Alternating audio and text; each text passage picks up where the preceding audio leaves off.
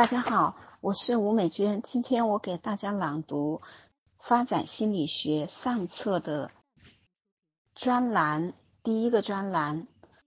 呃，这个我看这个书上就是每一个的专栏，好像它也代表了一个，就是它通过一个事例来代表了一个现状，所以我觉得这个专栏挺有意义的。呃，我今天给大家读一下啊，后期的话，我想就是一直持续的把每一个专栏就这样的为大家读完。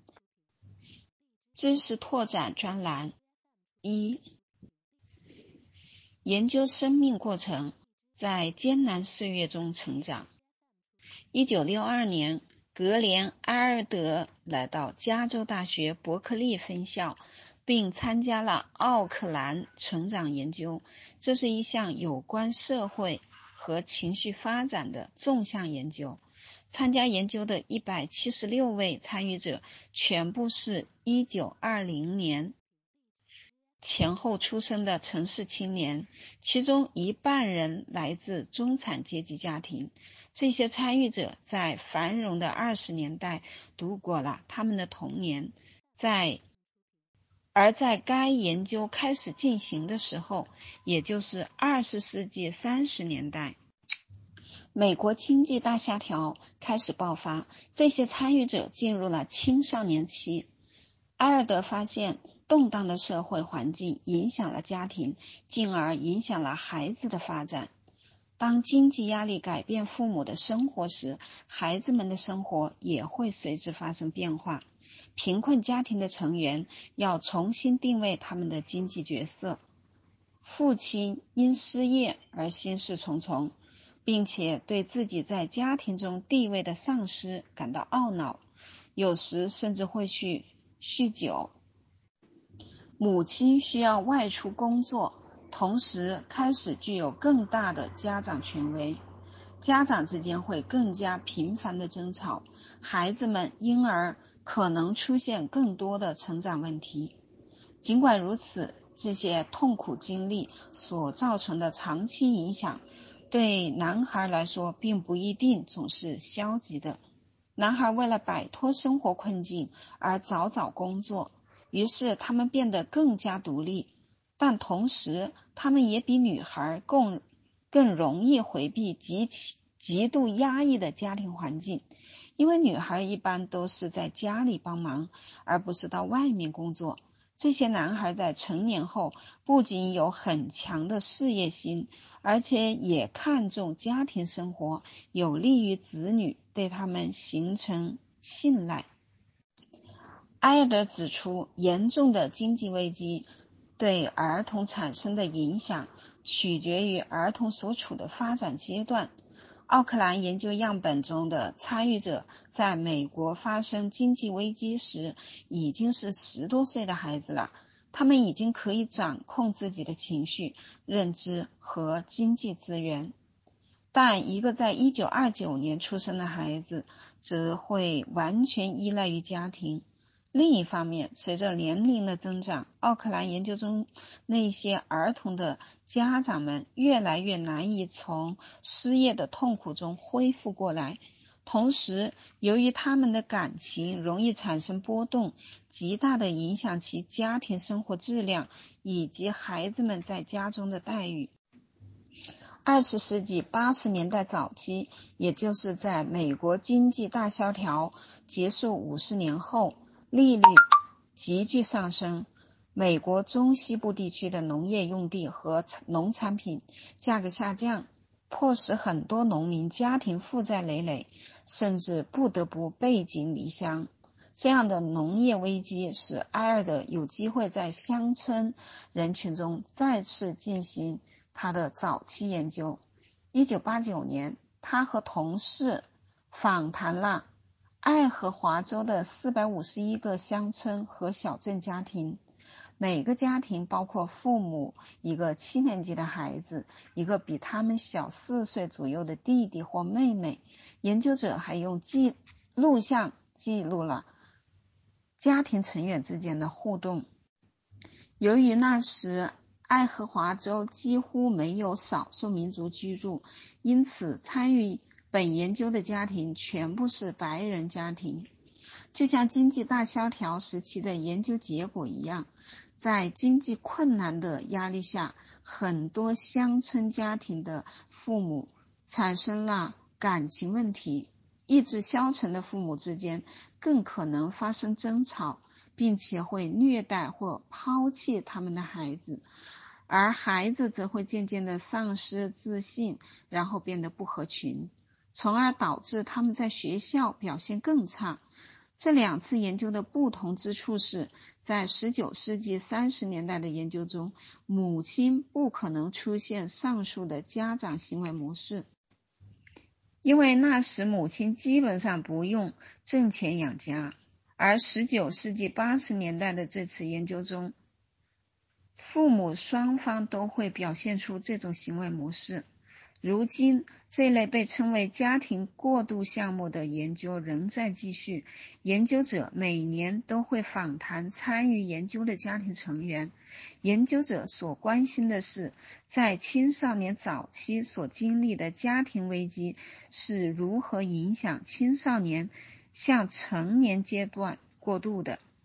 不论男孩或女孩都会出现自我强化的循环问题，诸如经济危机、患病和在学校惹上麻烦之类的消极事件，会加强儿童的悲伤、恐惧感以及反社会行为，进而可能导致他们面临更严重的困境，比如父母离异。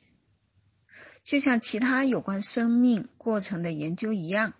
埃尔德的工作为研究各个发展阶段及其与社会经济变化之间的联系提供了很好的启示。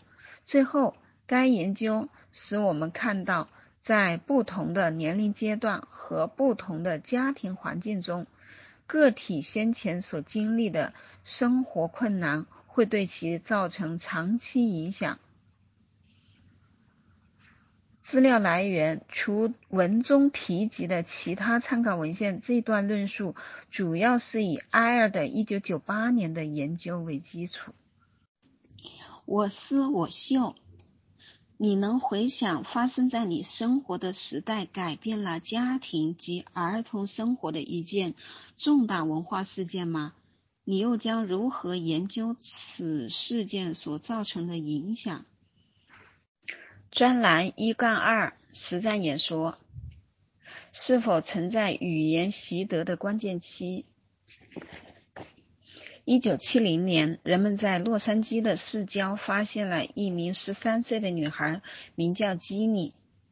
这个女孩一直饱受父亲的虐待，十二年来，她一直被囚禁在家里的一个小房间里，被绑在一个便盆椅上。阻断了他与外界的一切正常交往。被发现时，这个女孩仅有六十斤重，四肢无法伸直，不会咀嚼，不能控制大小便，也不会说话。她只认识自己的名字以及唯一的单词“对不起”。基尼的出现为验证雷纳伯格的假说提供了一个机会。基尼还能学会说话吗？还是现在已经为时已晚。为此，美国国立精神卫生研究所出资开展了一项研究，许多研究者开始照顾基尼的生活起居，同时还为他提供强化学习和语言训练。这项研究持续了几年之后，NIMH 停止了对此研究的资助，同时。基尼的母亲重新获得基尼的监护权，并且阻止他与研究者接触。基尼在这几年的表现虽然验证了存在语言习得的关键期，但也引起了一些质疑。基尼已经学会了一些简单的单词，并且可以把它们组合成基本的符合语法规则的句子。同时，他也掌握了一些基本手语。